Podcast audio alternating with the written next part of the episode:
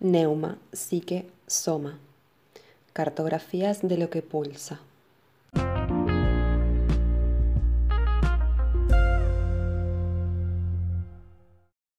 Clase del 15 de enero de 1975.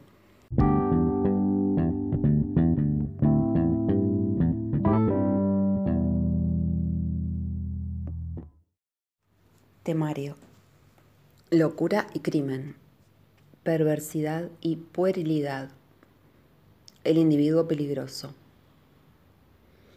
El perito psiquiatra no puede ser sino el personaje de Ubu. El nivel epistemológico de la psiquiatría y su regresión en la pericia médico-legal. Fin de la conflictividad entre poder médico y poder judicial. Pericia y anormales. Crítica de la noción de represión. Exclusión del leproso e inclusión del apestado. Invención de las tecnologías positivas del poder.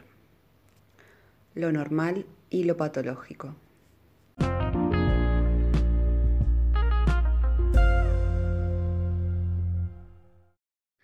La semana pasada lo que había tratado de mostrarles era que, según los términos del Código Penal de 1810, los términos mismos del famoso artículo 64, por el que no hay ni crimen ni delito si el individuo se encuentra en estado de, demencia en el momento de cometerlo, la pericia debe permitir, o debería permitir en todo caso, hacer la división una división dicotómica entre enfermedad o responsabilidad, entre causalidad patológica o libertad del sujeto jurídico, entre terapéutica o castigo, medicina y penalidad, entre hospital y prisión.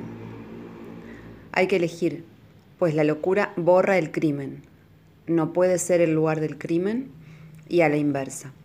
Este no puede ser en sí mismo eh, un acto que se arraiga en la locura. Principio de la puerta giratoria.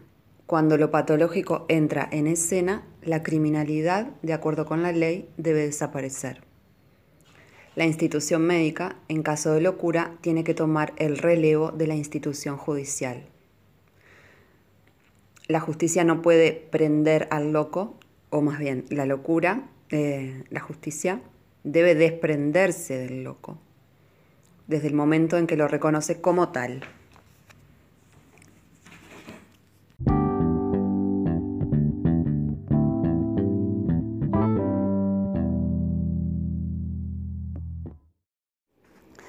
Ahora bien, en realidad la pericia contemporánea sustituyó esa, esa, división y ese principio de la división, claramente planteados en los textos, por otros mecanismos que poco a poco vemos tramarse a lo largo del siglo XIX, que podremos ver esbozarse relativamente temprano cuando en los años 1815-1820, por ejemplo, se ve a los jurados de la justicia penal declarar que alguien es culpable y además, al mismo tiempo, solicitar que, pese a su culpabilidad afirmada por la sentencia, se lo interne en un hospital psiquiátrico por ser un enfermo.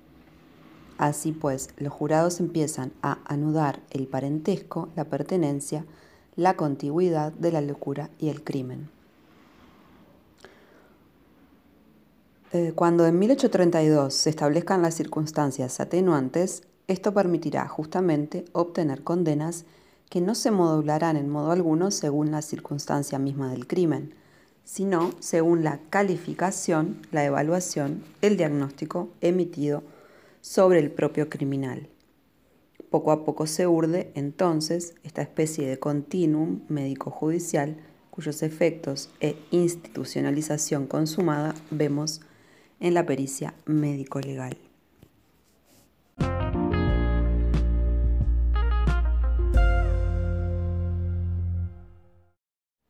En términos generales, se puede decir lo siguiente.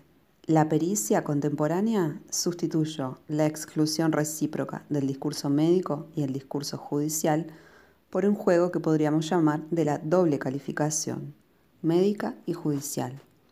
Esta práctica, esta técnica de la doble calificación, organiza lo que podríamos denominar el dominio de la perversidad, la muy curiosa noción que empieza a aparecer en la segunda mitad del siglo XIX y va a dominar todo ese campo de la doble determinación y autorizar la aparición de toda una serie de términos anticuados, irrisorios o pueriles. Cuando se recorren esas pericias médicas legales como las que le leí la vez pasada, lo que salta a la vista son términos como pereza, orgullo, empecinamiento, maldad. Se trata de elementos biográficos que se nos cuentan y de ningún modo de principios de explicación del acto, sino especies de reducciones anunciadoras, escenitas infantiles, pueriles, que son ya algo así como el análogo del crimen, una especie de reducción para niños de la criminalidad. De hecho, esta puerilidad misma de los términos las nociones y el análisis que está en el corazón de la pericia médico-legal contemporánea tiene una función muy precisa. Es lo, que es lo que va a servir de intercambiador entre las categorías jurídicas y las nociones médicas.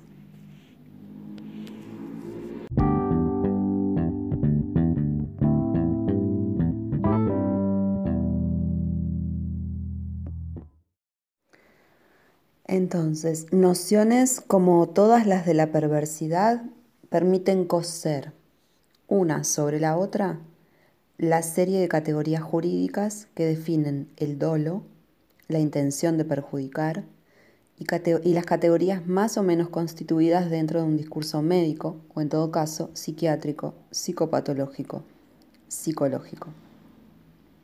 Todo ese campo de las nociones de la perversidad, acuñadas en su vocabulario pueril, permite el funcionamiento de las nociones médicas en el campo del poder judicial y a la inversa, las nociones jurídicas en el ámbito de competencia de la medicina. Así pues, funciona intensamente como intercambiador y lo hace tanto más cuanto más débil es en el plano epistemológico. Otra operación cumplida por la pericia, la de sustituir la alternativa institucional o prisión u hospital, o bien expiación o bien curación, por el principio de una homogeneidad de la reacción social. Esta operación permite introducir, o en todo caso, justificar la existencia de una serie, de una especie de continuum protector a través de todo el cuerpo social, que irá de la instancia médica de curación a la institución penal propiamente dicha, es decir, la cárcel, y en el límite el cadalso. Después de todo, en el fondo de todos estos discursos de la penalidad moderna, de la que comienza a tramarse entonces desde el siglo XIX, ustedes saben bien que corre una frase indefinidamente repetida vas a terminar en el patíbulo. Pero si la frase vas a terminar en el patíbulo es posible, a punto tal de que un, de uno u otro modo todos la escuchamos, desde la primera vez en que nos sacamos una buena nota en clase, si esta frase es efectivamente posible, si tiene un basamento histórico, es en la medida en que el continuo, que va desde la primera acción correctiva contra un individuo hasta la última gran sanción jurídica que es la muerte, se constituyó concretamente a través de una inmensa práctica, una inmensa institucionalización de lo represivo y lo punitivo, que es alimentada discursivamente por la psiquiatría penal y en particular por la práctica fundamental de la pericia. En suma, la sociedad va a responder a la criminalidad patológica de dos modos, o más bien va a proponer una respuesta homogénea con dos polos, uno expiatorio, el otro terapéutico. Pero ambos son los dos polos de una red continua de instituciones, cuya función, en el fondo, es responder a qué. En absoluto a la enfermedad, desde luego, porque si solo se tratara de ella, en ese caso tendríamos instituciones propiamente terapéuticas. Pero tampoco exactamente al crimen, porque bastarían entonces las instituciones punitivas. En realidad, todo ese continuum que tiene su polo terapéutico y su polo judicial, toda esa mixtura institucional, ¿a qué responde? Pues bien, al peligro.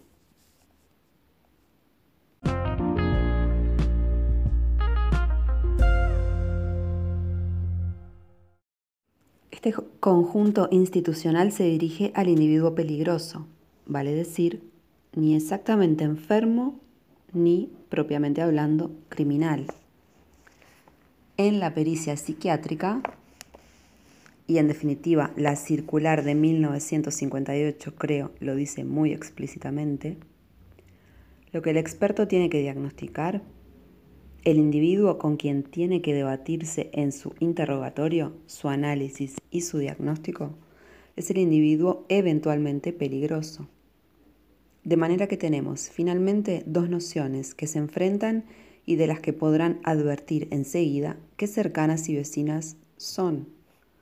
Por una parte, la de la perversión, que permite coser una a otra la serie de los conceptos médicos y la serie de los conceptos jurídicos.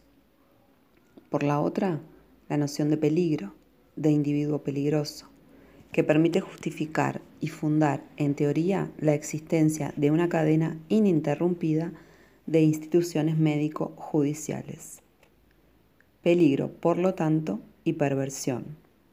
Es esto lo que constituye, creo, la especie de núcleo esencial el núcleo teórico de la pericia médico-legal.